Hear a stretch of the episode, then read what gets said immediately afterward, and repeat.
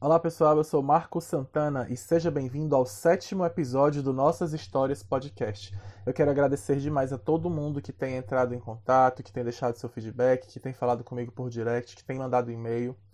Esse contato de vocês, galera, para mim é fundamental. É, dia 18 de setembro, nós fizemos um mês de podcast. E para mim os números são incríveis. Assim, para algumas pessoas podem parecer baixos, mas eu estou super feliz com o resultado. Não, nós já tivemos mais de 1.250 seguidores no Instagram, mais de 110 pessoas como público e mais de 750 downloads. Isso tudo, pessoal, em um mês. E assim, eu não achava nem que o pessoal fosse se interessar pelo tema diretamente, mesmo sendo tão polêmico. Então eu quero é, mais uma vez agradecer a galera que tem encorajado, que tem aberto suas vidas para conversar comigo. Esse retorno de vocês é muito bom. E eu vou deixar agora vocês com esse episódio. Esse episódio é um dos maiores que eu já gravei, ele tem mais de uma hora, mas é uma história muito linda, pessoal, cheia de reviravoltas. Eu tenho certeza que se você começar a escutar, você não vai conseguir parar de ouvir. Então no final entre em contato, fala o que você achou.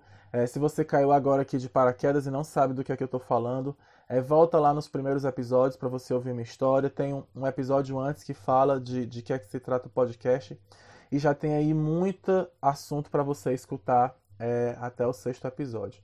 Então, é, nossas redes sociais, arroba nhistoriascast no Instagram e o e-mail nhistoriascast.gmail.com. Eu vou depois estar tá fazendo um Twitter, estar tá colocando mais coisas no Instagram. E galera, tem muita coisa que eu tenho pensado. É, uma novidade aí que já está saindo é o aplicativo do Nossas Histórias. Então, se você quer Está sempre atualizado. Você clica é, aqui na bio, vai lá ter aplicativo. Você pode é, abrir ele na sua internet e salvar o íconezinho no seu celular. E toda terça-feira vai estar tá lá o episódio novo para você ouvir, sem você precisar passar pelo Spotify ou pelo Deezer. E tem muita coisa boa vindo por aí. Um grande abraço, um grande abraço, desculpa. E fiquem aí com o episódio do Nossas Histórias Podcast. Estamos no sétimo episódio do Nossas Histórias. O tema de hoje é uma história de amor. Quando planejei a primeira temporada do Nossas Histórias, muitos dos convidados nem estavam escolhidos. Eu queria ir sentindo durante o processo quem iria participar, é, mas desde o primeiro momento esse episódio já estava programado. Eu queria conversar com uma mulher lésbica que pudesse contar a sua história. E eu fui grandemente abençoado recentemente através de outro podcast com a história de uma das minhas convidadas de hoje. E eu pensei, poxa, preciso conversar com ela. Será que ela topa participar comigo do podcast? E foi muito legal porque eu consegui que ela e a sua esposa estivessem comigo aqui hoje. Quero agradecer inclusive ao Bob do Evangelics por isso, porque foi ele que me passou o contato e elas duas se prontificaram na mesma hora. Então, pessoal, vamos conhecer a Suelen e a Stephanie.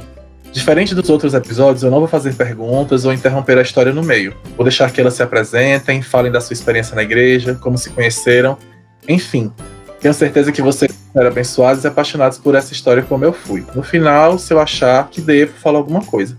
Então, meninas, obrigado. Vocês podem começar a contar suas histórias. Já desde já, obrigado por aceitarem esse convite. Oi, imagina, o prazer é nosso, né, estar colaborando com você. O meu nome é Suelen, né, eu tenho 32 anos, sou formada em Educação Física, né? Atualmente eu sou instrutora de Pilates e nasci no interior do Paraná, né? E mas já estou aqui em Curitiba já faz quase 13 anos. Oi, pessoal, obrigada, Marcos, pelo convite de novo. E eu sou a Stefania, eu tenho 26 anos, faço 27 agora em novembro. Eu nasci no Rio Grande do Sul, mas com quatro anos eu me mudei para o Pará e com 10 anos eu vim para Curitiba. Então, eu tô aqui desde 2002 e eu sou formada em letras, letras francês, aqui pela Federal do Paraná. E sou professora de francês, então. Trabalho dando aula de francês desde 2014, 2013.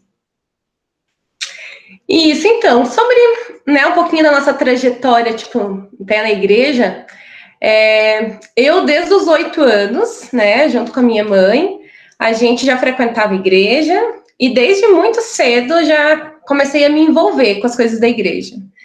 Eu lembro que, acho que eu tinha uns 10, 11 anos, eu já trabalhava, hoje nem tem mais isso, né? Mas trabalhava no retroprojetor da igreja, colocando os, os hinos lá nas transparências. Então, já sempre muito envolvida. Gostava disso, gostava de trabalhar, gostava de estar ativa dentro da igreja.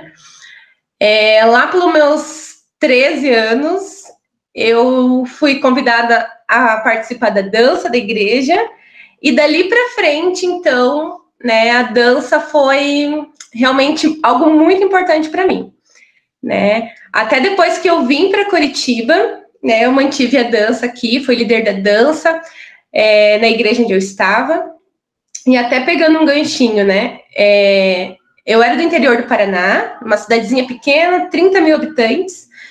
E aconteceu que eu vim para Curitiba porque eu conheci né, um rapaz e a gente se casou e ele era daqui de Curitiba, então por isso que eu vim para cá. Mas mantive, então, assim, desde muito cedo, ativa na igreja, fui secretária da igreja, é, ajudava é, com as questões das crianças, tudo muito envolvido. Quando vim para cá, casei e mantive todo esse é, trabalho na igreja, né? Então, continuei liderando a dança, daí na igreja aqui em Curitiba. É, logo a gente se tornou líder dos jovens, né? Então, cada vez mais envolvido e até que nós chegamos a pastorear a igreja, então, né? Então, é, então desde os meus oito anos, eu não lembro em nenhum momento em que eu não estivesse super envolvida na igreja.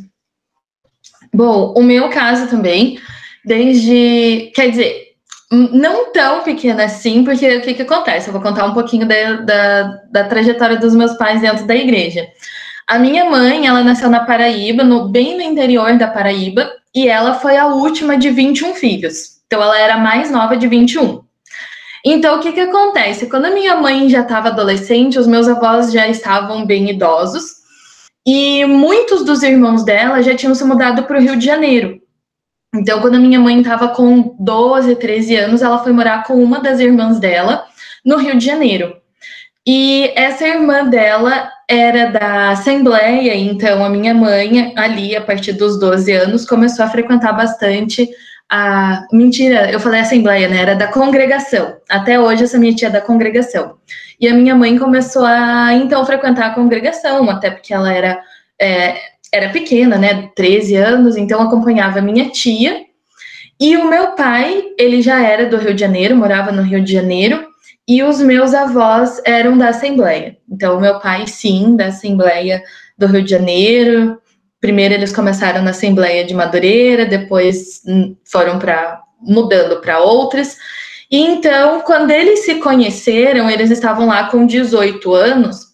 E os dois já estavam naquela fase da adolescência que muitos adolescentes passaram, que é de não querer estar na igreja, porque principalmente a congregação, a assembleia, eram muito restritivos, né? Principalmente se a gente pensar ali década de 80. Então, quando os meus pais estavam lá com 17, 18 anos, eles estavam esses jovens de família evangélica, mas que queriam romper com a igreja.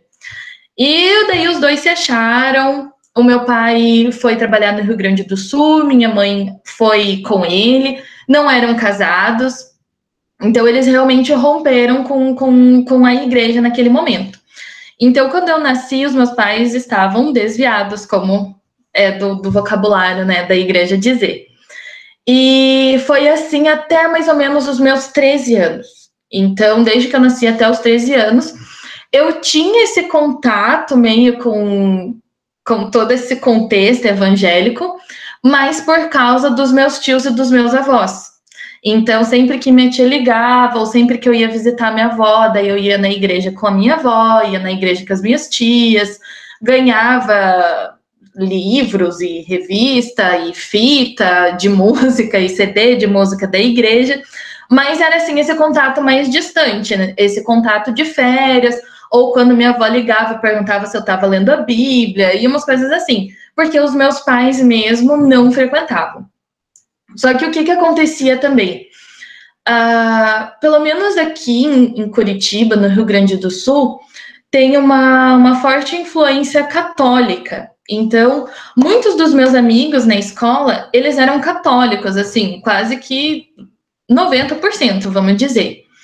E então eles sempre perguntavam: ah, e você? Em que igreja que você vai? Em que paróquia que, vo que você vai? E daí eu falava: em nenhuma. E então eles começavam a ficar meio assim, tipo, como assim você não vai na igreja? Tipo, você não acredita em Deus, você não tem medo de morrer e ir pro inferno. E daí começa aquilo na cabeça da criança, né? Então eu comecei a questionar muito os meus pais de por que a gente não ia na igreja. Porque todos os meus amigos e amigas ou eram da igreja católica, estavam fazendo crisma, catequese, ou eram evangélicos, como a minha avó e a minha tia, que ligavam e perguntavam. Inclusive, a, minhas avó, a minha avó e as minhas tias ligavam e perguntavam se a gente estava indo na igreja, se os meus pais já tinham visto alguma igreja para ir. E aquilo começou a me incomodar, mesmo eu sendo criança ali com 12, 13 anos, e eu comecei a cobrar dos meus pais por que a gente não ia na igreja. Até que em um determinado momento, meu pai resolveu que beleza, que então a gente a gente ia procurar uma igreja para fazer parte. E daí foi assim que a gente começou a frequentar essa igreja, que depois a Suelen é, começou a fazer parte também. Então a gente começou a frequentar essa igreja lá em 2007. O e eu fiquei lá até 2000 e 2018, comecinho de 2018. O meu irmão saiu um pouco antes, porque muitos amigos dele do colégio eram de uma igreja batista, que era mais perto da nossa casa, e ele quis fazer parte dessa igreja com os amigos do colégio. Então ele já deixou de lá um pouco antes e os meus pais, lá por 2014, 2015, também saíram dessa igreja porque começaram a não concordar com muitas coisas, mas eu era sempre a mais animada. Então eu queria participar de tudo, eu queria estar em todos os cultos e queria participar da dança e dos cultos jovens. Então por isso que mesmo depois que eles saíram, eu acabei ficando porque eu gostava muito de lá, gostava muito de fazer parte daquela comunidade e de estar envolvida com tudo. Então, exatamente isso. Daí, nessa igreja, né, aqui em Curitiba, que é a mesma igreja que a Stephanie começou a frequentar, ela começou no início do ano de 2007 e eu cheguei nessa igreja em dezembro de 2007, né? E Claro que na época ela era adolescente, novinha, né, uns 14 anos, mais ou menos, e eu já tinha 20 anos. E foi ali então que eu comecei a liderar dança, né, liderava os jovens, e anos mais para frente, né, pastorear essa igreja mesmo. Não era uma igreja pequena, né, era uma igreja que chegava a mil, mil e duzentos membros, e tinha uma, e ela era sede e tinha mais as igrejas é, espalhadas assim, núcleos né, da cidade. E então foi nesse contexto que a gente se conheceu, né? E dado que eu era líder da dança, passados uns anos ela veio participar da dança e a gente tinha é aquela igreja com discipulado, né? É, então chegou uma hora que eu comecei inclusive a discipular ela né? Até porque fazia parte do mesmo ministério.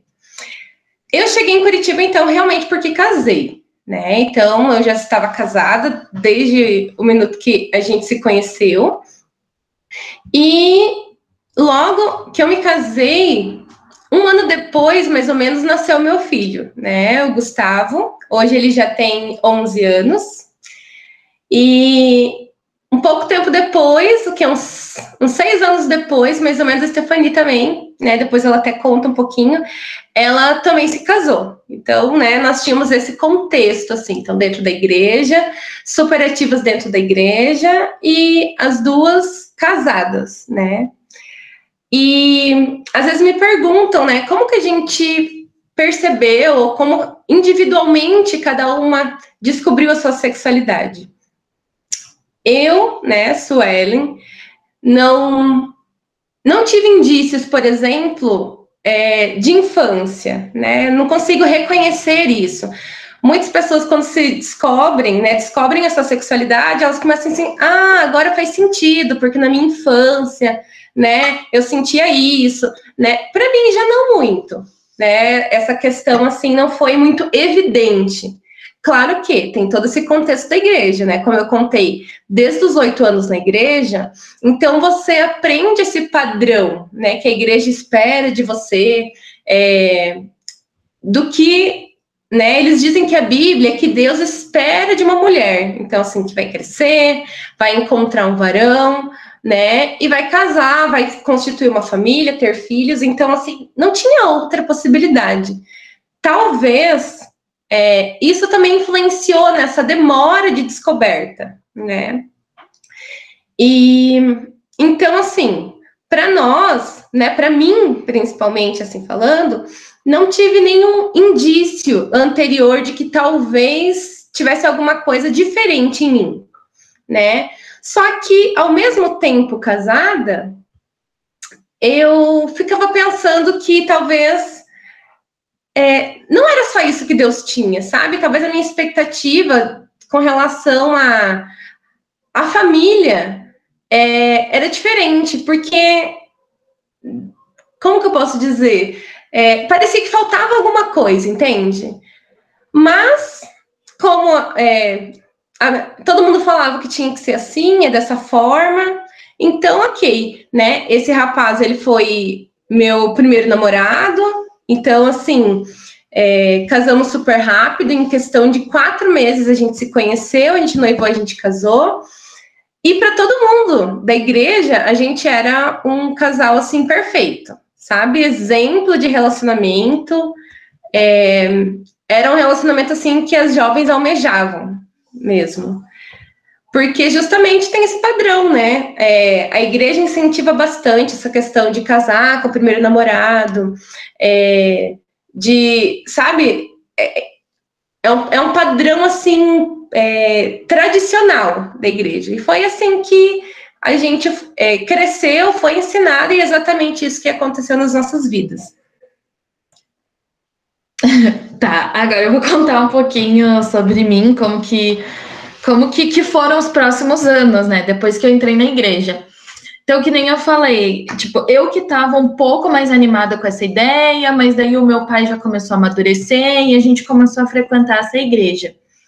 Só que realmente é, eu que era mais entusiasta com tudo isso. Então, eu que não queria perder nenhum culto, queria ir no culto da terça, da quinta, do sábado, do domingo, porque eu gostava de fazer parte de alguma coisa. Então, fazer parte daquela comunidade ali para mim era bastante importante, principalmente porque, como a nossa família não era daqui de Curitiba, era só eu, meu pai, minha mãe, meu irmão. Então, os meus pais tinham alguns amigos, que daí eu era amiga das filhas deles por associação e que se encontrava de vez em quando. Então, ter amigos ali toda semana, ter uma comunidade para frequentar toda semana, para mim, era, era bastante importante. E aconteceu que então a gente começou ali naquela igreja em 2007. E a gente começou a fazer amigos, meus pais começaram a fazer amigos. E daí eu conheci um, um menino que era filho de um desses casais, que os meus pais ficaram amigos. E a gente começou a gostar um do outro, começou a conversar e tal. E daí a gente começou a orar. Então, ali em 2007, eu tinha 13, 14 anos, porque, né, é, tem aquela ideia na igreja de que não pode namorar antes dos 18, então, se for alguma coisa antes disso, eu tenho que orar. E daí era o que a gente fazia, né? Conversava por MSN, escrevia uma cartinha, alguma coisa assim. Só que desde o momento em que meu pai descobriu, ele não, não foi muito adepto dessa ideia, porque ele falou: olha, não, você é muito nova, não tem que estar tá pensando nisso. E assim, vou deixar bem claro qual é a minha expectativa para você. Eu não, eu, eu não pretendo permitir que você namore alguém antes de você se formar na faculdade. Então, essa já era a minha expectativa de um relacionamento. Que antes de eu entrar na faculdade, terminar a faculdade, ter essa independência, né, querendo ou não, é, eu não poderia ter um relacionamento. E isso era o que meu pai deixou claro. Só que, ao mesmo tempo, é, a gente já estava gostando bastante um do outro, eu e esse menino, então a gente continuou mantendo essa, essa conversa. Então não tinha muito o que fazer, né? A gente se encontrava na igreja, dava oi, conversava por MSN, por carta e dizia que estava orando. E era isso daí. E também, já que a gente está nesse contexto da igreja, né, e a gente levava bem a sério isso na época, não era tanto problema, porque ninguém tinha, nenhum dos dois, nesse caso, tinha pretensão de namorar alguém na escola, por exemplo, que Deus o livre, não, não pode. Então, tudo bem, ali naquele momento, seguir com essa ideia orando, entre aspas. Só que, então, foi passando os anos, e os meus pais, eles para eles, assim, ir no domingo na igreja já era suficiente. E eu não. Eu queria realmente me envolver mais, fazer amigos e, e participar daquilo. Então, quando eu entrei na faculdade, com, com 17 para 18 anos, no finalzinho do primeiro ano da faculdade, eu consegui um estágio o que já me deu algum, alguma independência financeira, digamos assim. Então, eu já tinha dinheiro para pegar o ônibus, eu já tinha dinheiro para pagar os retiros da igreja, que meu pai não, não gostava que eu fosse, porque era caro, não via necessidade nisso. Então, eu comecei a ganhar um pouquinho mais de independência, né? Então, ali com 17 para 18 anos, eu ainda estava nessa de, de orar com o menino, e só o que a gente fazia era se encontrar quando ia na igreja, quando os nossos pais combinavam alguma coisa, ou conversando pelo MSN mesmo. Mas eu comecei a, a poder ocupar mais espaços na igreja. Então, eu comecei a fazer parte das células, porque nessa igreja, célula era a base de tudo. Comecei a poder fazer parte do grupo de dança, por exemplo, que nem a Suelen falou, porque antes disso eu não podia, meu pai não ia me levar, não queria que eu fizesse parte. Mas depois que eu já tinha meu dinheiro para o ônibus, para bancar essas coisas, eu comecei a, a participar disso. Então, comecei a ficar mais ativa nas células, comecei a ficar mais ativa no grupo de dança que eu podia fazer parte. E, e, fui ocupando esses espaços e eu gostei muito disso. Gostei muito de, de fazer parte dessa comunidade ali da igreja, de ser ativa, de ser funcional, de, de trabalhar mesmo, né? Como, como a gente sabe que, que funciona. E o que, que aconteceu? É, nesse esse estágio que eu fiquei, acabou abrindo várias outras portas e eu comecei a dar aula de francês já no meio da faculdade.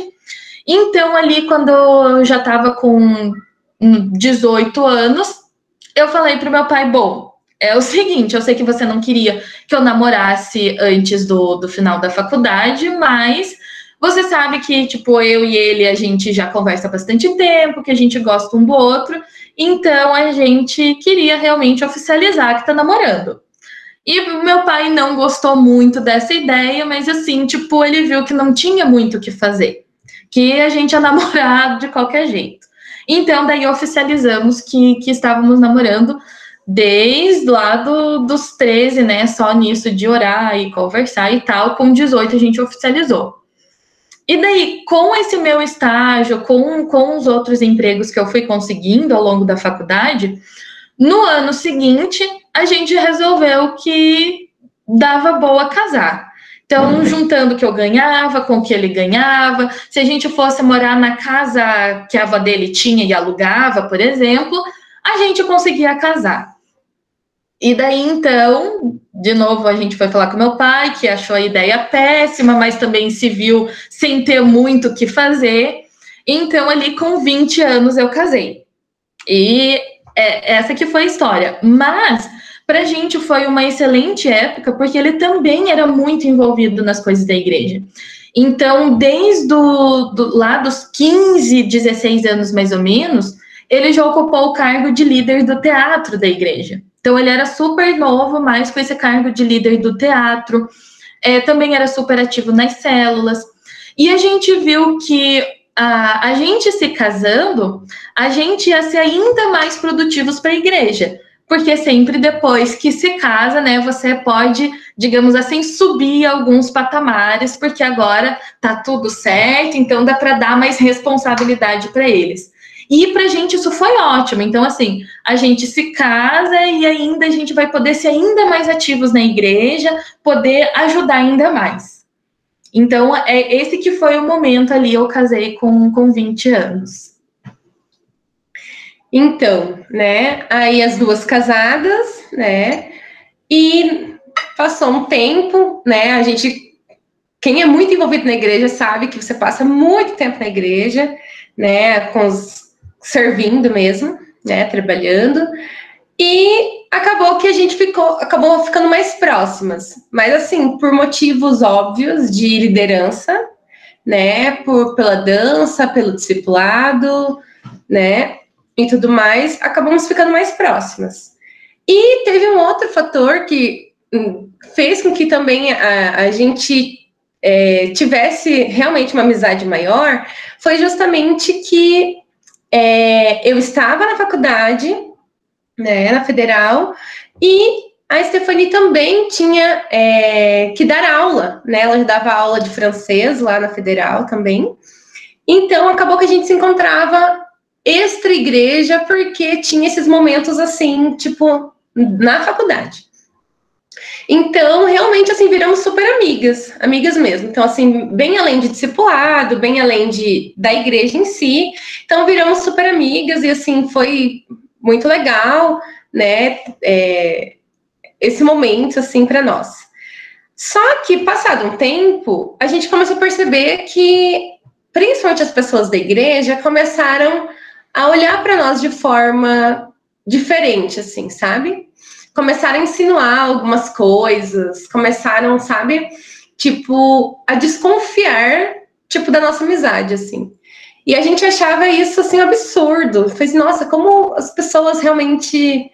Ah, e tem maldade no coração de pensar é, alguma coisa impura da nossa amizade né? Até na época, o, os nossos maridos, né, na época, também começaram a ficar assim, meio é, desconfiados, meio receosos, mas assim, para nós realmente era, nós éramos melhores amigas e ponto, assim, era isso. E com o passar do tempo, a gente, né, começou a perceber, mas de forma até individual, assim, né?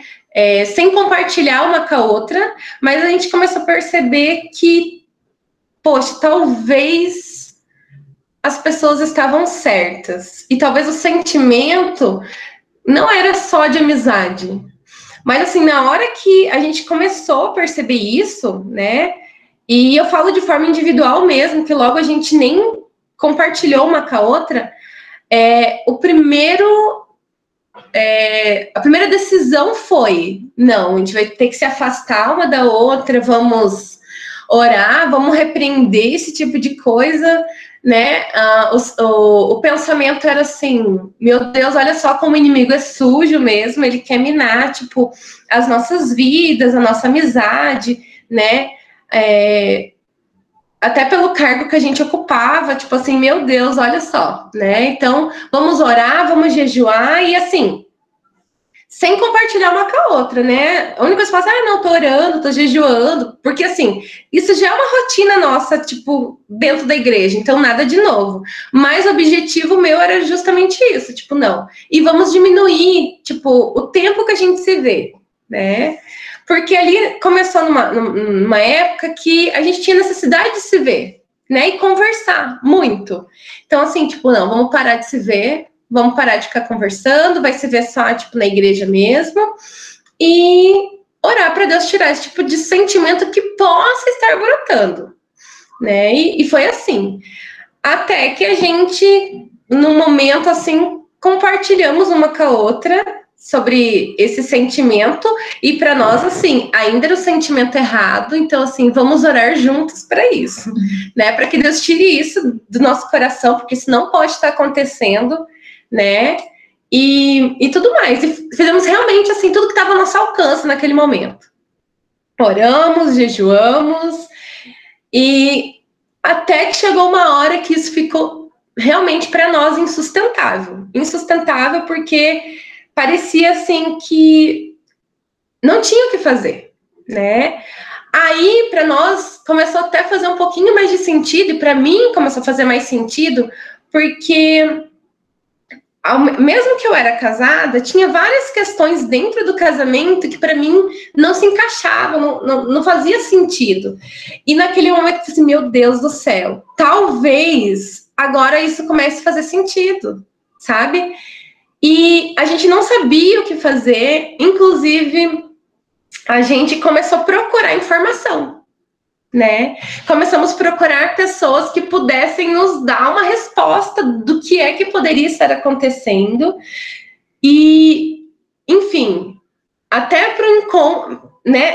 Eu verdade, trabalhava no encontro com Deus há muitos anos. Eu ministrava no encontro com Deus, eu ministrava relacionamento. Como eu disse, como todo mundo achava que o meu relacionamento era perfeito, eles achavam que essa ministração era ótima quando era encontro de jovens, né? Eu ministrava nova vida e, e justamente essa ministração trazia tipo muito intensa essa questão do homossexualismo então realmente e homossexualismo né não Isso, homossexualidade não, exatamente exatamente isso. Então, assim, e agora, assim, o que estava acontecendo?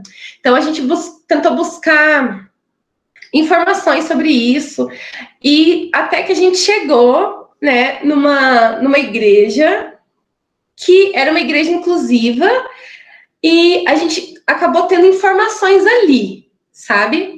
É, não é da nossa cidade, nem nada. Até conversamos uma pastora na época dessa igreja e a gente contou assim, tipo, olha o que está acontecendo. E nisso era só sentimento, realmente não tinha nada entre nós, mas assim, a gente queria que alguém dissesse para nós assim, tivesse uma resposta, porque a gente estava bem aflitas com o que estava acontecendo. Porque na verdade, é, nós não sabíamos o que fazer. Exatamente isso, nós estávamos perdidas. E a gente buscou então a informação e essa pastora é, a gente mandou um e-mail para ela e ela nos respondeu esse e-mail. E assim, mas ainda assim para nós era conflituoso, entende? Porque como assim poderia é, ser cristão e, e lésbicas? Mas assim, para nós não fazia sentido isso, né? Então, assim, bem complicado. E, e, tem uma questão também que, falando assim, parece que, que foi um processo rápido, mas não. Isso se estendeu por muito tempo, porque eu comecei a fazer parte da, da dança que ela liderava lá por volta de 2012, mas era realmente só, só essa questão assim de líder e liderada. Então, convivia aqui, ia junto num chá de bebê ali, se encontrava no domingo e era isso. Quando a gente começou a, a se cruzar na universidade, porque eu estava terminando, ela estava começando, e a gente acabava se encontrando na universidade, a gente começou a conviver mais e, e criar, que nem ela falou, essa amizade. E essa amizade foi se estreitando cada vez mais, que nem ela falou. Então, é, acabou ficando extra igreja e até mesmo extra faculdade a gente começou a combinar de sair assim todos os dias. Então a gente conversava todo dia, o dia inteiro, queria sair juntas todo dia, na construção dessa amizade. E, e isso já era assim lá por volta de 2016. Então até 2016 a nossa relação era só essa relação de tipo conhecidas da igreja. Quando a gente começou a se cruzar na, na faculdade, aí que acabou se tornando uma amizade mesmo. Só que daí o que, que aconteceu? É, a partir do finalzinho de 2016, 2017, que a gente começou a intensificar a amizade, a gente foi virando melhores amigas mesmo. A gente virou melhores amigas e todo mundo sabia, todo, todo mundo na igreja, na família sabia que ela era minha melhor amiga. Então, quando as pessoas começaram a insinuar alguma coisa, a gente no primeiro momento pensou que ah, é ciúme é ciúme, porque sempre tem aquela coisa, né? Sempre tem alguém que quer estar tá mais perto da pastora da igreja, sempre tem alguém que vai ficar com ciúme de quem está mais perto da pastora da igreja. Então a gente começou a olhar para essas pessoas que, que começaram a, a ver de outra maneira como isso, assim, não, é ciúme, tá criando intriga, e assim, não vamos deixar isso acabar com a nossa amizade, porque ela é muito importante pra gente. E só que isso foi se intensificando de uma forma, como ela falou, que chegou um momento que a gente não conseguia não conversar, meio-dia que fosse, a gente não conseguia se ver, é, ficar sem se ver, né? A gente precisava se ver todo dia. E isso começou a incomodar principalmente o marido dela. O meu marido, não tanto, Mas porque assim também nós éramos mais novos, então a gente tem sete anos de diferença, eu para ela, e no caso, o meu marido para o marido dela também. E eu e o meu marido, a gente era até conhecidos na igreja por ser um pouquinho rebeldes os dois. Então, eu era a feminista da igreja, ele também era o mais rebeldezinho, mas era aquele rebelde que você consegue manter na liderança, sabe? Então, começou a incomodar mais o marido dela do que o meu. Porque pro meu, ok, tipo, ela precisa dessa independência, essa vida com a amiga dela, tudo bem. Mas o dela começou a ficar muito incomodado com isso e tentou reprimir a gente de várias maneiras. Então, existem N situações assim apavorantes que aconteceram de ele me mandar mensagem, aparecer na porta do meu trabalho, para querer conversar e dizer que eu estava atrapalhando o casamento deles, que ela conversava mais comigo do que com ele, e, e até mesmo de proibir eu de falar com ela. E assim, para mim, que já estava nessa discussão um pouco mais feminista na faculdade, aquilo era inadmissível. Então, assim, eu entendo essa questão de liderança que você tem sobre mim, mas assim, o que você está fazendo é muito errado. Então, aquilo começou a ficar muito conflituoso para todos os lados. Ela tentando equilibrar o casamento e a amizade, e para mim também, tentando equilibrar a amizade que eu não queria perder mas sem querer lidar com aquele tipo de abuso que tinha ali também, porque eu tinha consciência de que aquilo era um, era um abuso que estava acontecendo. E isso foi se arrastando. Então, assim, foi isso durante 2017 e até ali o começo de 2018. Então, foi praticamente um ano e meio, dois anos, que a gente construiu essa amizade, intensificou a amizade, as pessoas começaram a se incomodar com isso e até a gente perceber o sentimento que a gente estava tendo só lá na metade de 2018, por volta ali de maio, que caiu a ficha do que estava acontecendo.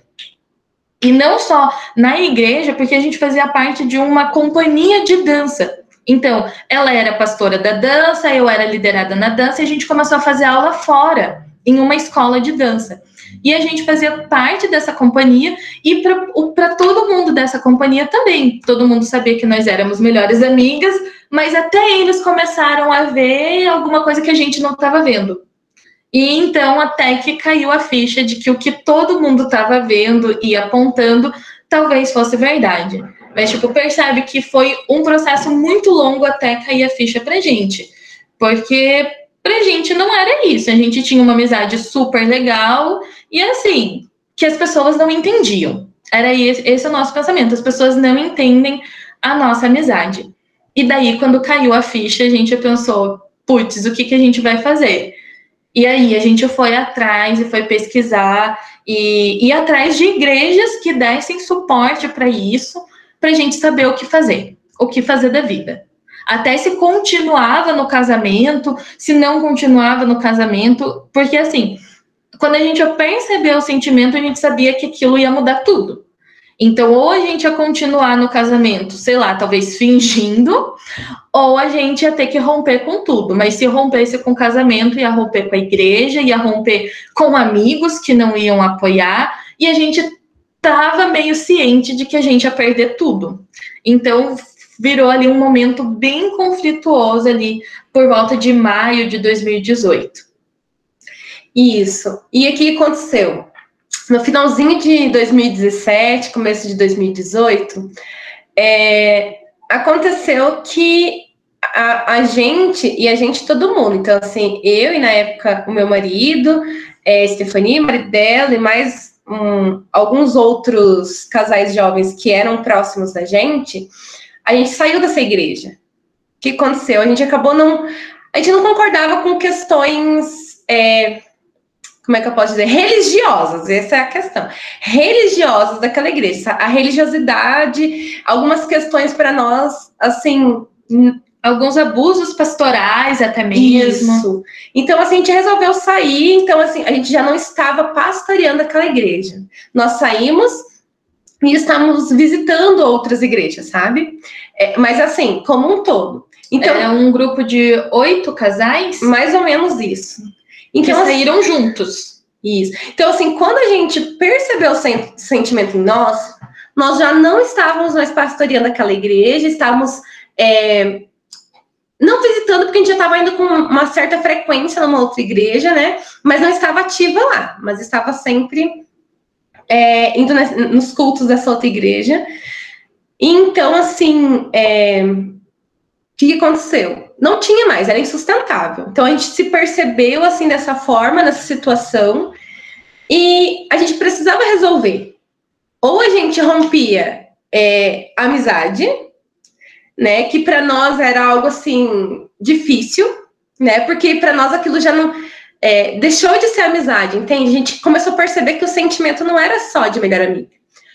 Ou a gente rompia com o restante, que era casamento, igreja, amigos, né? E então a gente conversou muito, a gente buscou muito, a gente, né, de várias formas. E a gente falou assim: não, né? É, eu não queria perdê-la de forma alguma, né? Então a gente resolveu romper com o lado mais difícil. Porque a partir do momento que você se descobre, o voltar pro armário é difícil. Tipo assim, porque é, esse espaço já não nos cabe mais, entendeu? Então, assim, é, o lugar onde eu estava já não era mais o meu lugar. É, tanto que quando eu discutia comigo mesmo essa situação, sabe? É, eu ficava pensando assim, tudo bem, né? É, mas eu já não quero mais estar aqui, eu não quero mais ficar nesse casamento. É, essa situação era muito abusiva para mim, de todas as formas. E eu comecei a perceber que aquilo que eu vivia era muito fachada. Então, eu já não queria estar naquele lugar. Então, aquele lugar já não me cabia mais. E só que envolvia muitas coisas. Eu tinha um filho, né? Eu tenho um filho. É, então, assim, era o marido, era a igreja, eram os amigos, então tinha muita coisa envolvida. E nós resolvemos romper, então, né? E saímos né, do nosso casamento, eu saí do meu casamento. Ao mesmo tempo, a Stefania também saiu do casamento dela, né? A questão dela foi um pouquinho mais tranquila, a minha foi tipo, bem caótica mesmo. E resolvemos assumir o nosso relacionamento, então, em meados de julho de 2018, né? Então, assim, ao mesmo tempo que para mim isso foi libertador, sabe? Realmente, foi a sensação foi essa de liberdade, né? Foi libertador essa decisão. Ao mesmo tempo, é, tudo virou um caos, né? Tudo o que estava em volta de nós, porque foi os amigos, né? Perdemos, foi a nossa família. Então, assim, foi caótico pro lado familiar. A minha mãe, né? Morava sempre eu e minha mãe. Daí eu casei e vim para Curitiba. Logo ela veio para cá também. Logo não. Um pouco antes, na verdade, desse rompimento, ela veio para cá. Então, assim, foi muito, muito, muito difícil. E aconteceu um, um fato interessante. No dia que a minha mãe chegou aqui em Curitiba, que ela veio de mudança, se mudou para cá, ela é, foi exatamente dia dos namorados, né? E aquele dia, eu e a Stefania, a gente tinha combinado de assistir um filme no cinema, sem vinculação nenhuma, né? Então, assim, é, nada relacionado ao Dia dos Namorados, mas justo combinou que foi, e nós fomos assistir um filme no cinema, e aquele dia, olha, foi uma história caótica, porque alguém nos viu assistindo o filme no cinema. E eu contei, né, é, que eu tinha restrições, eu não podia ver Stephanie. Né? E aquele dia é, era um dia que eu era proibida de ver ela. Eu só podia vê-la um dia na semana. Né, porque meu marido não deixava eu vê-la, de forma alguma. E aquele dia a gente combinou de ir no cinema porque tinha um filme que a gente queria assistir. E eu falei assim: ótimo. É, eu estava da faculdade, mas não ia ter é, as últimas aulas, ela estava por lá, falei, ótimo, vamos ali assistir filme. e combinou que alguém nos viu aquele dia no cinema, assistindo filme, e foi contar é, para o nosso ex-pastor daquela igreja que a gente já tinha saído, porque por mais que a gente pastoreava aquela igreja, tinha um pastor acima de nós. Então foi contar para esse pastor, que era autoridade nossa naquela época anterior, e ele resolveu chamar meu marido, né, e falou assim: olha, é, a tua esposa estava no cinema com a Stephanie, e eles assim, gente, eles inventaram uma história assim que dá quase uma novela mexicana. Sério. É criativo demais para contar fofoca, né? e assim, é, para você ter uma ideia, a história chegou que, por exemplo, a gente estava se agarrando no cinema de uma forma que a gente foi expulsa do cinema. Essa foi a história. Eu falei assim, gente, meu Deus, povo criativo. E até hoje eu tô procurando uma tatuagem na virilha que eles disseram que eu fiz junto com ela, que a gente fez assim uma tatuagem na virilha juntas que eu não sei, tô procurando até Isso, hoje. Assim, foi. Gente, sério, o povo assim, quando quer fofocar, o povo é criativo demais. Crente, eles têm uma, uma, uma, uma criatividade assim muito grande para aumentar as histórias. Só que pra gente foi muito problemático isso. Porque por mais que já fazia alguns meses que a gente tinha saído dessa, dessa igreja onde a gente passou anos e ela tinha pastoreado, como a gente tinha passado anos lá, nós tínhamos amigos de longa data que ainda estavam naquela igreja e com quem a gente convivia semanalmente, que iam na nossa casa, inclusive os meus ex-sogros e sogras ainda sobre sogra, né? Um só. Ainda faziam parte daquela igreja, porque realmente toda a nossa vida se construiu em torno daquela igreja. Só que já fazia quatro meses que nós e alguns outros casais tínhamos saído, mas ainda se foram levar para esse pastor como se ele fosse nossa autoridade ainda. Só que ao invés dele, a, dele apenas chamar o marido dela ou o meu, que ele não chamou, só chamou o dela, para contar, ele começou a chamar os nossos amigos que faziam parte da igreja e meio que uh, coagir eles a contar qualquer coisa que eles soubessem que pudesse dar a entender que a gente tinha alguma coisa. Então ele resolveu assim cavucar para ver se desde a época em que a gente estava na igreja se não tinha alguma coisa. Porque quando a gente saiu de lá, não só a gente, mas esses outros casais, é, ele ficou muito bravo. Então ele ficou realmente muito transtornado, porque todo mundo que saiu eram peças chaves da liderança. Então, realmente, a gente saiu porque a gente sabia, tipo, o que acontecia, porque nós éramos da liderança e não queríamos compactuar com tudo aquilo. E então ele ainda estava assim muito é, indignado com a situação e resolveu que ia ferrar mesmo e foi atrás e contou para os nossos amigos para querer cavucar e querer saber. Tanto que a gente só ficou sabendo porque uma amiga nossa que teve contato com essa história resolveu vir falar com a gente. E ela procurou, procurou a Suelen primeiro e falou: Olha, só, eu preciso conversar com você, porque uma coisa muito séria aconteceu, mas eu preciso saber de você.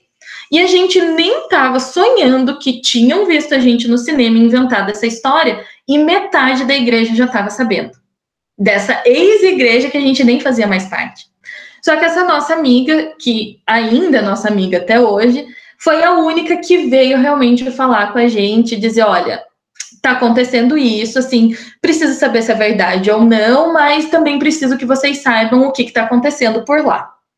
E daí que a gente se tocou o o estrago que aquilo ia tomar. E foi aí nesse ponto que a gente teve que decidir. Ou a gente assume o que a gente está sentindo e realmente toma uma atitude, ou a gente abafa o caso e cada uma segue com, com a sua vida. Mas a gente sabia que esse seguir com a sua vida ia significar que a gente ia ter que se separar. Provavelmente a gente ia cortar relações e não ia mais se ver, não sabe? Porque não ia ter como a tudo continuar normalmente, depois da, do tamanho que aquilo chegou. Então foi nesse momento, quando esse ex-pastor resolveu cavucar e convocar nossos amigos para dedurar a gente de qualquer coisa que tivesse, que a gente percebeu que é o agora ou vai ou racha. E, e, e o interessante disso tudo é que realmente nós não tínhamos nada. Por mais que fazia é, algumas semanas que a gente talvez começou assim a perceber que talvez a gente pudesse ter um sentimento uma pela outra, mas nunca tinha tido nada, nada, nada, nada. Então, assim, nem quando a gente estava naquela outra igreja, né, e, e até aquele momento, então, assim, para nós foi um baque, né, tipo, é, toda essa situação se espalhando, assim, mesmo, se espalhou de uma forma que para nós, assim, foi difícil de lidar, só que daí a gente tinha que decidir, ou a gente, né, é, assume o que a gente sente uma pela outra, ou a gente para por aqui, né? Porque não tinha mais como manter isso. É o que eu falei, tipo, apesar que a gente já sabia que o lugar onde a gente estava não nos cabia mais, isso era, era um fato, assim, né? Ninguém queria manter a vida onde estava. E foi quando a gente resolveu romper com tudo e, né? E contamos então cada uma contou para um, o seu cônjuge e falou assim: olha, né, estamos rompendo com isso. Só que assim, é algo é, contado assim, parece que é algo muito rápido, que, sabe? E não, até tipo, individualmente. O meu casamento, já há muito tempo, é, já não era algo muito fachada, entende? Então, assim, não, não havia felicidade ou satisfação naquele relacionamento já há muito tempo. E então, assim, quando eu rompi, né? Por isso que eu falei, quando eu rompi, foi assim, realmente um sentimento de liberdade nesse sentido, porque eu me sentia amarrada, sufocada naquele lugar onde eu estava. Então fomos morar juntas. Foi assim, é, essa questão foi muito rápida, o rompimento foi rápido, porque foi de um dia para o outro praticamente e resolvemos romper né? Algumas situações também aconteceram. Precisamos romper e a gente resolveu morar junto. Aí sim a gente assumiu um relacionamento. Uhum. Foi assim: é, a gente foi no, no cinema, sei lá, na terça. Na, na semana seguinte, na terça seguinte, esse pastor chamou o marido dela para contar. É, e daí uma semana depois a gente resolveu assim que não, não ia mais, a gente vai morar junto. Então aí sim foi rápido. Do dia que a gente foi no cinema, fizeram a fofoca, contou pro marido, umas duas, três semanas depois a gente estava morando junto. Exatamente. Então assim, é... o que foi depois disso, né? Então assim, fomos morar juntas. E aí? Né? Então o que aconteceu? Até a gente procurou, por exemplo, algumas igrejas, né, logo que a gente foi morar junto, porque como a gente era muito envolvido na igreja e a gente não queria perder esse vínculo, sabe? A gente queria é, para nós Jesus fazia muito sentido e ele faz muito sentido. Entendeu? Então a gente queria manter isso, a igreja, o estar junto. Então procuramos algumas igrejas, mas a gente percebeu que era assim, vocês podem vir, mas aí a gente vai ajudar vocês a se libertar disso. Né? Então, eu vou ajudar vocês a, a se curar. Então, assim, era algo que a gente, por mais que no início a gente não tinha entendimento que a gente tem hoje, era algo que eu já pensava, tipo, não, não é algo que a gente precisa de cura. A gente não precisa de cura, isso não é uma doença. Não precisa ser curado, né? É... Então, você não precisa de ajuda com isso. Eu quero um lugar para servir a Deus e eu quero um lugar onde eu possa estar e trabalhar, inclusive, sabe? Porque esse sempre foi nosso ritmo. Então, assim, nosso começo foi bem difícil, foi bem caótico, porque passamos sozinhas, né? Perdemos amigos, é, minha família, no caso a minha mãe, nossa, foi muito contra, ela me falou de várias formas possíveis, o quanto isso ia me levar para o inferno. É, família da Estefania, a mesma coisa. Então, assim, muito religioso os dois lados. E ainda teve um agravante, porque eu não consegui contar para minha família. o que que aconteceu? Tudo isso aconteceu, então, tipo, o pastor fofocou e procurou nossos amigos, e a gente ainda estava resolvendo os nossos problemas assim. Estamos, vamos conversar com o marido, vamos sair de casa.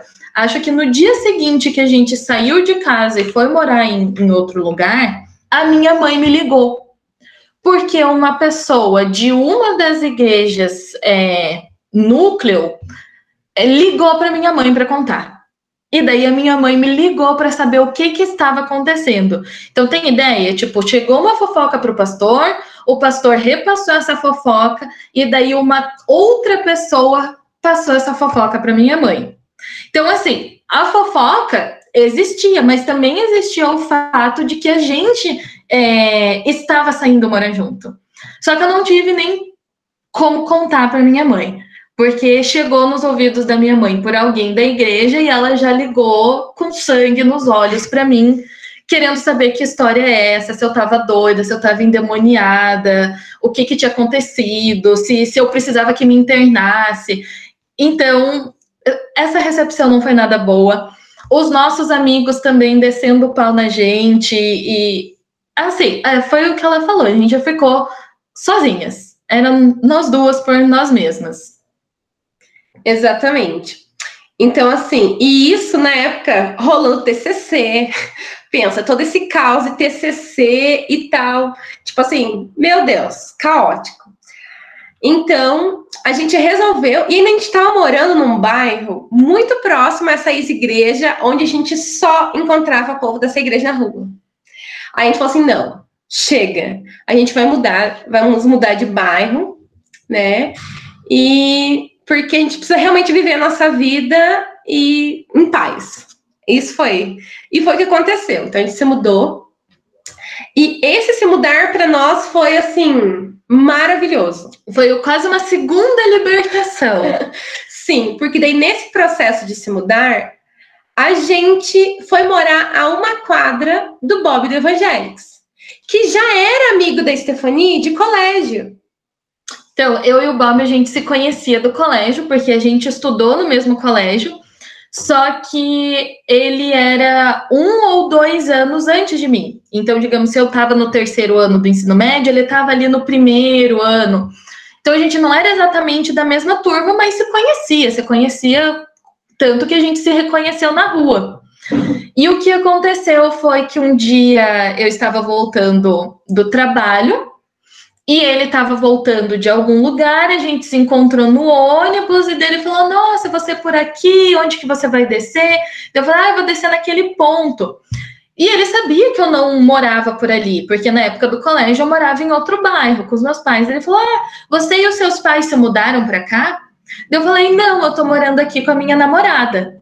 Aí pronto. Aí ele abriu um sorrisão e falou: Menina, eu vou te levar para casa, me conta essa história, porque até onde eu sabia você era hétero. E como que tá a igreja? Porque você era da igreja, daí pronto. Aí, aí foi, fui para casa conversando com o Bob. Aí ele já marcou para ir lá em casa tomar café no domingo para saber da história toda. E assim, o Bob nunca mais saiu da nossa vida.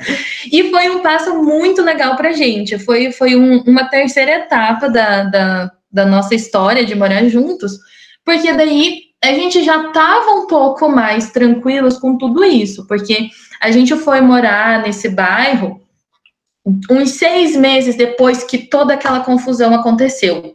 Então a gente se distanciou de tudo aquilo lá geograficamente mesmo. E então a gente conseguiu digerir um pouco melhor, conseguiu dar atenção para outras coisas e até mesmo a questão da nossa própria identidade. Porque a gente estava naquele turbilhão, porque primeiro a gente era amigas, gente, nós éramos muito amigas, mas estava naquele turbilhão daquele relacionamento abusivo com o marido dela, que não aceitava, e que foi um período muito difícil para gente. Depois o período da gente descobrir o que estava sentindo, aí já vim toda essa confusão da fofoca. Então a gente não tinha tido tempo de digerir sobre nós mesmas no meio de tudo aquilo. A gente só estava apagando incêndios. Então, durante assim muito tempo a gente só ficou apagando incêndio. E quando a gente mudou para esse outro bairro e a gente conseguiu se distanciar de tudo aquilo, a gente começou a analisar, pensar sobre nós mesmas. é, realmente assim pensar, tá, isso significa que a gente estava no armário o tempo todo e saiu do armário, mas a gente não sabia que a gente estava no armário até então. Ou que a gente teve foi assim muito pontual. Quem somos nós? Então ainda tinha essa questão de, de, de se entender é, quanto identidade mesmo, quem era a gente. E a gente começou a digerir isso um pouco melhor. Então o Bob aparecer e então o Bob aparecer e apresentar o Evangelics pra gente e confirmar tudo aquilo que a gente pensava e inserir a gente em um, em um espaço onde nós podíamos ser nós mesmas e ainda assim ser ativos, continuar falando da palavra, continuar compartilhando da palavra de tudo aquilo que a gente tinha convicção é, no, no, no ramo da espiritualidade, para a gente foi muito bom e muito marcante, porque daí a gente conseguiu é, estruturar tudo muito bem. Então a gente conseguiu se encontrar realmente, perceber assim, putz, olha o que, que aconteceu com a gente. Querendo ou não, nós desde crianças fomos para a igreja, não nos foi apresentado nenhum outro modelo, por isso que a gente não tinha nem ideia de que nós estávamos no armário. Porque não existia essa outra opção. Não existia essa opção assim, putz, talvez eu sou lésbica. Por mais que, que hoje a gente veja pequenas coisas que se uma pessoa com o entendimento que eu tenho hoje, se eu, Stephanie, com o entendimento que eu tenho hoje, visse esses fatos naquela época, eu já saberia que é, entrar num casamento hétero não era para mim. Mas naquela época, com adolescente, sem ter outro parâmetro, sem ter outra opção, não era uma questão de eu estava no armário, eu estava reclusa. Eu nem sabia que eu estava no armário. Essa que é a verdade. A gente só não tinha uma outra opção. E então a gente conseguiu entender isso, que a gente acabou caindo nesses dois casamentos porque a gente não teve outra estrada para pegar. E a partir do momento em que é, a gente desenvolveu esse sentimento uma pela outra, que daí a gente percebeu que tinha uma outra opção. E que essa outra opção era o que a gente realmente queria. A gente não queria só desempenhar um papel daquilo que dizia, ó, oh, não, é isso aí, você tem que casar, você tem que ter um filho e trabalhar e morrer. Não, a gente viu que tinha uma outra opção e que essa outra opção era o que a gente realmente queria. Então, até essa parte de se entender para a gente só foi chegar uns seis meses depois que a gente tinha dado um, uma, um, uma baixa em todo aquele incêndio que, que aconteceu. Exatamente. E até a questão assim, porque no início, por mais que nós estávamos decididas a manter o nosso relacionamento, ainda a gente tinha resquícios de culpa, né? De vários tipos de culpa. Então, culpa por exemplo, de ter abandonado o, o casamento onde cada um estava, a culpa por entristecer a família, é, a culpa por talvez ir para o inferno, sim, isso ainda para nós era de certa forma latente. E até a culpa de perder os amigos.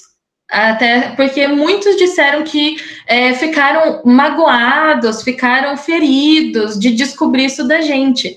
Então a gente também carregava essa culpa de ter é, perdido os amigos. Então, assim, e para nós encontrar o Bob, o Evangelics, foi assim, realmente ai, um refúgio, assim. Porque a gente conseguiu, por exemplo, é, lidar com todas essas questões.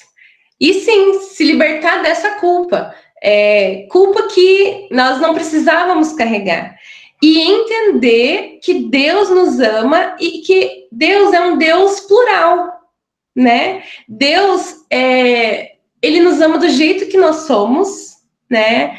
E e tava tudo ok, entendeu? Então assim, para nós foi um refrigério isso.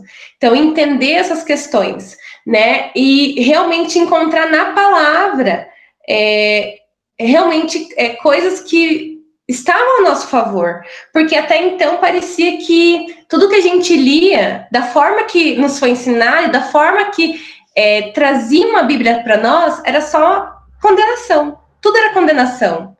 E de repente a gente começou a ler e aquilo assim foi, nos abriu os olhos dessa forma, entende? Então, Evangélicos para nós foi realmente um. Chegou no momento estratégico e maravilhoso e nos trouxe realmente assim paz. Paz de saber que nós podemos sim é, ser evangélicas, amar a Deus, falar do amor de Deus e ainda assim sermos lésbicas. Né? Então, assim, foi uma construção para nós maravilhosa e a gente é muito grato por isso. Poxa, menina. Eu aqui, né, me segurando para não falar, para não, não, cortar alguns momentos. Mas era legal porque quando eu tava assim, pensando na coisa, vinha um e respondia outra coisa. Aí vinha um e eu tava aqui. Sentindo no, no, no, seriado, né? Assim, meu Deus, o próximo episódio, como é que vai ser? Sei lá, eu poderia comentar umas 30 coisas do que vocês falaram. Talvez fazer outro episódio só pra gente. Né? porque é muita coisa que vocês passaram que, assim, é, eu vejo em situações minhas, mesmo eu tendo me descoberto muito cedo, mas, assim, vocês passaram por uma. É, quando eu escutei a primeira vez a história da Suelen no podcast do Evangelics, né, eu tinha outra noção, você não tinha noção de como vocês tinham passado por tudo isso, porque pelo menos eu tenho a noção que é um pouco mais rápido o processo, né? E assim, eu não, não tinha essa noção de que vocês vivenciaram juntas, de como foi essa de quanto é recente, né? Porque 2019, 18, 19 foi aí. Eu pensei que também já tinha. Mas é, vocês passaram por isso muito rápido e quanto louco isso não deve ser, assim, porque é, realmente eu até, às vezes, quando, quando eu conto a minha história, eu digo que eu digeri a culpa, né? Eu passei 23 anos na igreja, aí não tinha mais nem culpa, porque eu já tinha outras coisas e vocês não, talvez. É, é, é muito é, problemático, mesmo que vocês estejam sentindo que vocês passaram, romper com tudo isso, né? E romper de uma forma que vocês nem sabiam que ia acontecer. E, e, e quantas e vocês já deviam ter visto em outros momentos pessoas sofrendo com isso, famílias sendo destruídas com isso. Sim. Vocês não se sentiram seguras na igreja de vocês, o que é super comum no nosso meio, né? A gente não se sente seguro onde a gente está. Até porque a igreja que vocês saíram foi onde teve a maior confusão, né? E sim, sim. mais lá. Né? Como assim, né? Acontecer dessa forma. Inclusive, opa, desculpa, não, só de que ela falou que, que foram é, separações diferentes. Então, por exemplo, o relacionamento dela já estava muito desgastado, tinha essa relação mais abusiva. E que nem eu comentei, eu e o meu ex-marido, a gente era meio conhecido como os rebeldes da igreja. Um pouco porque a gente lidava diferente, por exemplo, com é, as pessoas que se assumiam homossexuais dentro da igreja. Então, por exemplo, ele tinha um amigo que era muito amigo dele nesta igreja, que saiu da igreja e se assumiu gay e todo mundo esperava que a gente rompesse a relação com ele. O que não aconteceu, porque a gente entendia isso diferente, a gente não pensava como todo mundo daquela igreja. Então, para a gente, isso já não era um problema, por exemplo. A gente não tinha essa mentalidade assim, ah, e agora ele vai para a igreja e eh, ele vai para o inferno, para a gente não se contaminar, a gente não tem que romper com ele. Não, a gente já pensava diferente. Então, por exemplo, o meu momento de, de separação também foi diferente, porque foi ele quem me apontou. Ele falou: olha, você não está entendendo o que está acontecendo, mas você está apaixonada por ela. E você precisa internalizar isso. E, e você precisa lidar com isso.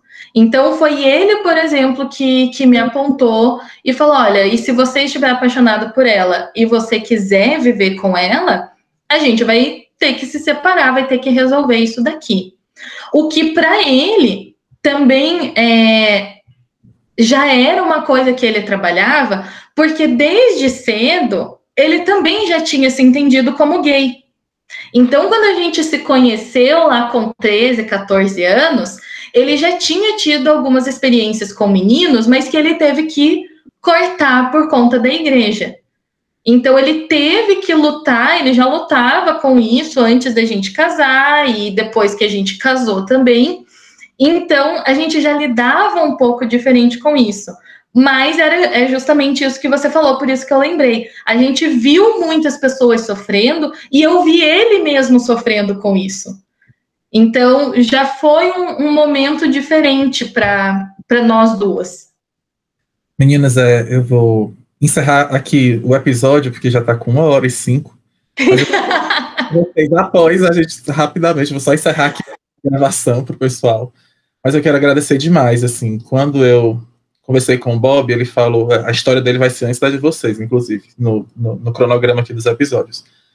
Ele me falou que ele falou uma coisa no começo que eu achei fantástica, que eu sempre digo também, quando a gente abre a nossa história para as pessoas, né, assim, as pessoas elas podem fazer tomar várias decisões a partir disso.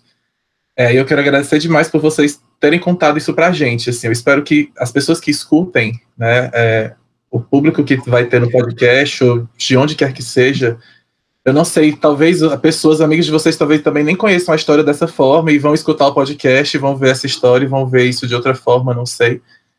Mas, assim, o meu coração está super feliz de escutar e entender, que ver Deus no cronograma todo, assim, porque as pessoas, elas costumam terminar essa história e dizer assim, foi o demônio, tá vendo? Isso é culpa do satanás e tal, coisa bem. E não, assim, eu entendi Deus desde quando eu vi a Suelen, e a gente vê, é, como vocês falaram antes, né? A gente aprende de um Deus de condenação, mas que ele não é, ele é um Deus de amor. E é tão contraditório isso que depois, quando a gente passa a ver, se diz, meu Deus, como é que eu acreditei naquilo? Aí a gente vê aquilo aqui é uma dominação, né? A gente vê realmente a, a, um, é como se fosse um plano maligno, assim, para colocar na nossa cabeça que Jesus não é bom. E assim, é exatamente, Jesus veio exatamente para mostrar que, que Deus ele ama todas as pessoas, que ele é plural e que ele é, pode nos aceitar de todas as formas. É, então eu quero agradecer, eu vou encerrar e eu vou deixar vocês falarem rapidamente, assim, só um recado para o pessoal que vai ouvir, é, meninas ou pessoas que estejam se descobrindo. Vocês têm uns cinco minutos, as duas juntas, para encerrar e a gente vai encerrar o episódio. Podem falar. Então, né, essa, essa descoberta, para nós, eu acredito que foi um pouquinho mais tardia, né? Mas foi importante, de qualquer forma, porque é, a partir do que a gente se descobre, a gente percebe que o lugar onde nós estávamos não nos cabe mais. Então, é importante isso. E para quem está nesse processo, né, não foi fácil para nós. Então, assim, não, não vou dizer que é fácil romper com isso, né? Trazer à tona isso, seja por amigos, seja tipo para a família, seja para a igreja no geral. Mas é um processo importante, porque é, é, algo que eu sempre digo: você precisa estar no lugar que as pessoas aceitem você do jeito que você é. Então, você assim. Não precise mentir. Isso, e que você possa ser você mesma. Então, assim, esse processo, esse romper, esse se descobrir é importante. É doloroso. Sim, mas é necessário. E ele é libertador depois que ele ocorre. Sim. Então, assim, para quem está ouvindo esse podcast e se citou nesse processo, né? No meu Deus, eu falo, não falo, e agora o que, que eu faço com isso? Né? Eu te digo assim, não é fácil, mas ele é necessário para que a gente possa viver realmente a plenitude daquilo que Deus tem para nós na nossa vida. E cada processo é único, né? Isso que a gente tem que pensar, porque, por exemplo, quando a gente estava nesse processo, a gente não se identificava com outras pessoas que passaram pelo processo de sair do armário. E por isso que muitas vezes a gente ficava na dúvida de o que está acontecendo. Mas a gente precisa lembrar disso, que cada processo é único, então é, você precisa descobrir realmente. É, como que vai ser o seu processo, e, e, não tem problema se você nesse caminho ainda não sabe quem você é, mas é tudo tem que acontecer nesse, nesse, nessa direção, de você descobrir quem que você é. E uma rede de apoio, ela é bem importante. Então, assim, se você está ouvindo isso, né, é, saiba que você também não está sozinho, né? Você pode contar, né, é, com a gente com relação a isso, né? É, tem vários várias pessoas hoje que pode é, ajudar você nesse processo, né? Para nós na época a gente se sentiu sozinha, a gente não encontrou quem a gente pudesse apoiar. Mas você não está sozinho e não precisa passar sozinho por isso. Isso mesmo. Ela... Eu já vou ter deixado no episódio anterior os contatos do Evangelics, mas vou deixar de novo.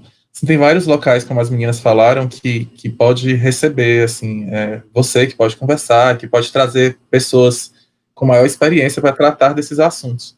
É, inclusive, como elas falaram, né, hoje, elas, hoje vocês não são de nenhuma igreja, né, apesar de, acho que, da história que eu falei, que eu escutei da Suelen, mas eu, por exemplo, que estar na igreja, eu gosto desse ambiente, então eu procurei uma igreja, eu sou da Igreja Batista Sou Livre aqui no, em Fortaleza, que tem me acompanhado, eu tenho um pastor que me acompanha, mas as meninas estão no núcleo do Evangelics, né, que elas participam toda semana e é, é, outro, é outro local que você pode se descobrir também, procurar pessoas para estar nesse processo. Então, meninas, eu quero agradecer a vocês demais, assim, é, vou encerrar aqui e vou parar aqui a gravação. Pessoal, obrigado. É, compartilhem é, essa história, compartilhem aí com seus amigos. Como eu sempre digo, não guarde esse episódio para você. Eu tenho certeza que a história delas vai abençoar a vida de outras pessoas. Valeu.